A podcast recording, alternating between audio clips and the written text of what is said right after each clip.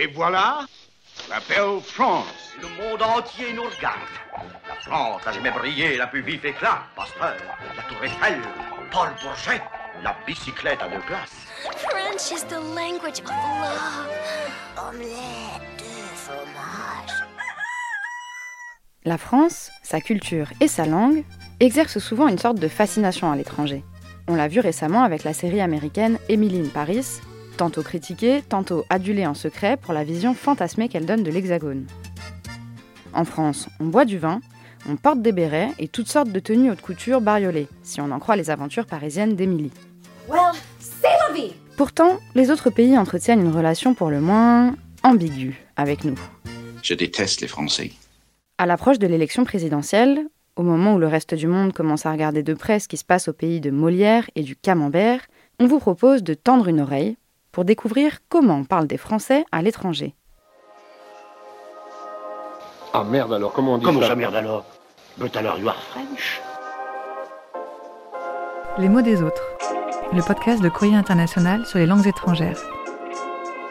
Par les traductrices Caroline Lee et Leslie Talaga et la journaliste Mélanie Chenoir. Non mais ça sert à rien d'apprendre les langues étrangères. Le français vous suffit C'est pas ça, mais il y a des machines pour traduire. Alors pourquoi je me casserais le cul? Au mois de janvier, une petite phrase d'Emmanuel Macron a donné des sueurs froides aux traducteurs de bien des pays. Lorsqu'il a dit avoir très envie d'emmerder les non-vaccinés, le président français leur a posé une colle.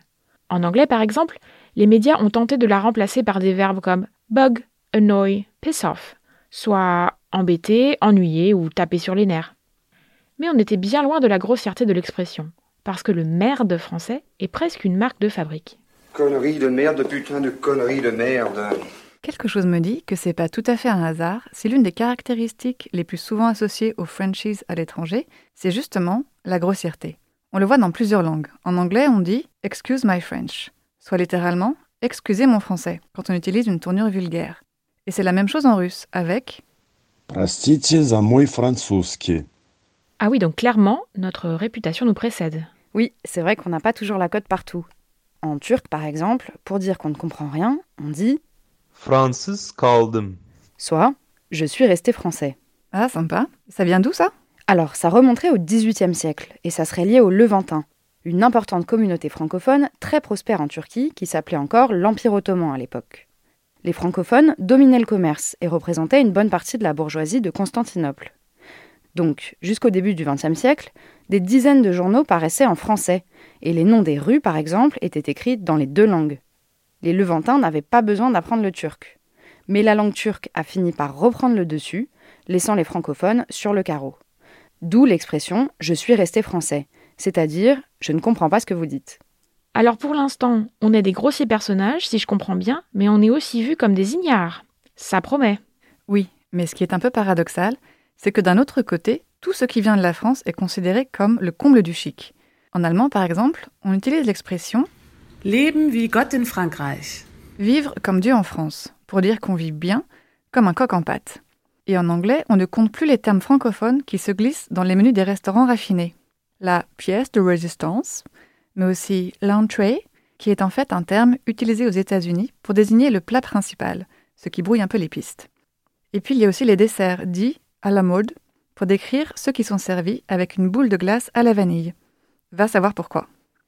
Eh ben, en tout cas, ça fait plaisir de voir que le reste du monde reconnaît nos talents de gastronomes, même s'il les regarde parfois avec un miroir déformant. Ça me rappelle qu'en suédois, la traditionnelle baguette s'appelle Pernrish. Oui, oui, baguette. Et dans le même genre, il n'y a qu'à regarder du côté du franc-poney, ces termes empruntés au français dans la langue japonaise pour faire plus élégant. Si vous avez déjà voyagé au Japon, vous avez peut-être souri devant les enseignes Vie de France, une chaîne de boulangerie. Et il existe toutes sortes de références à notre langue dans le domaine culinaire, avec parfois quelques ratés. Il y a par exemple un restaurant nippon qui s'appelle Belle Touffe, ou encore une chaîne de cosmétiques nommée Musée de Peau à Yokohama.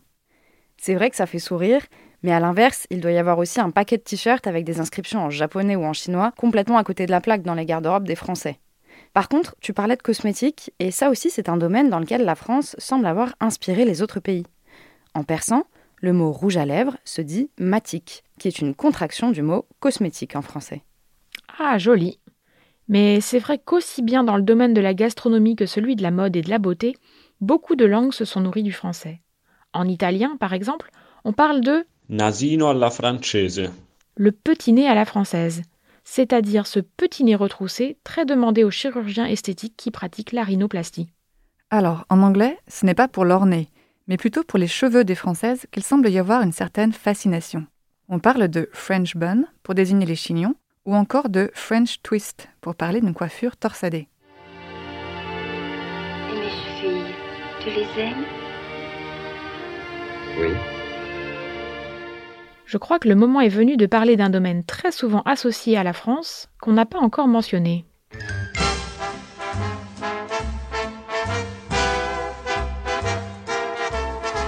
You are the one for me, for me, for me formidable. Mais oui, évidemment, l'amour, la séduction, la romance, avec par exemple l'emblématique French kiss et son verbe to French someone, c'est-à-dire embrasser avec la langue, qui serait une particularité française. Et d'ailleurs, les Hongrois vont plus loin avec leur expression Franciazni. soit faire du français, qui désigne le cunilingus, ni plus ni moins. J'aime beaucoup la France. Par contre, les conquêtes des Français ne sont pas qu'amoureuses. Si on regarde du côté du vocabulaire politique, on s'aperçoit que plusieurs termes ont aussi été inspirés de notre langue. C'est le cas du coup d'État. En finnois et en indonésien, par exemple, c'est le mot français qui a été gardé, mais il s'écrit K-U-D-E-T-A, un coup d'État phonétique qui rend hommage à la tradition française de la révolte. Dans la même veine, en anglais, l'habit militaire est appelé fatigue, la fatigue en français. Ça n'a rien à voir avec la manière dont on les désigne en France, où on les appelle plutôt des treillis. Ça serait dérivé de l'expression habit de fatigue, qui désignait autrefois la tenue du travail, celle réservée aux activités quotidiennes et aux tâches pénibles. Autrement dit, le contraire des vêtements du dimanche. Ah bah les allers-retours étranges entre l'anglais et le français, c'est pas ça qui manque.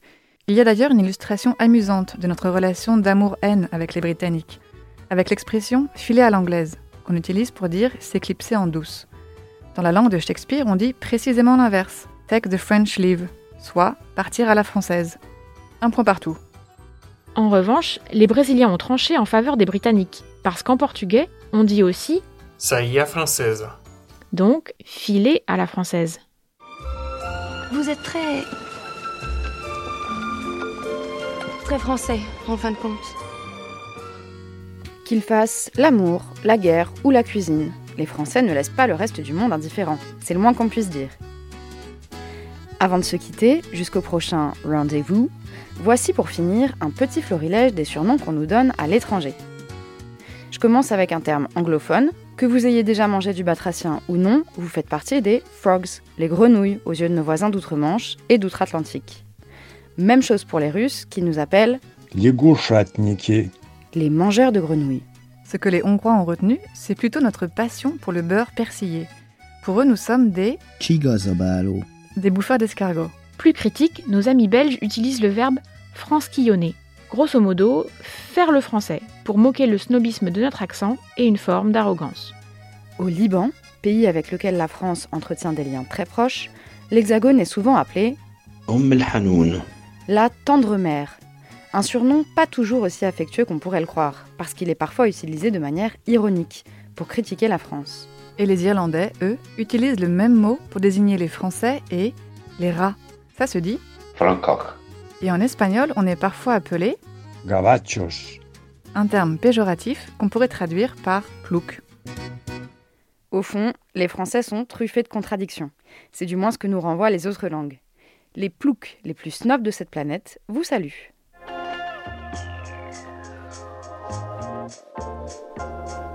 Un grand merci à tous les collègues de Courrier International pour leurs nombreuses contributions à cet épisode. Retrouvez tous ces mots et leur graphie sur notre site courrierinternational.com ou dans la description de l'épisode dans votre application d'écoute. Pour découvrir tous nos articles sur les Français vus de l'étranger, retrouvez notre hors-série sur le sujet, en vente à partir du 24 mars.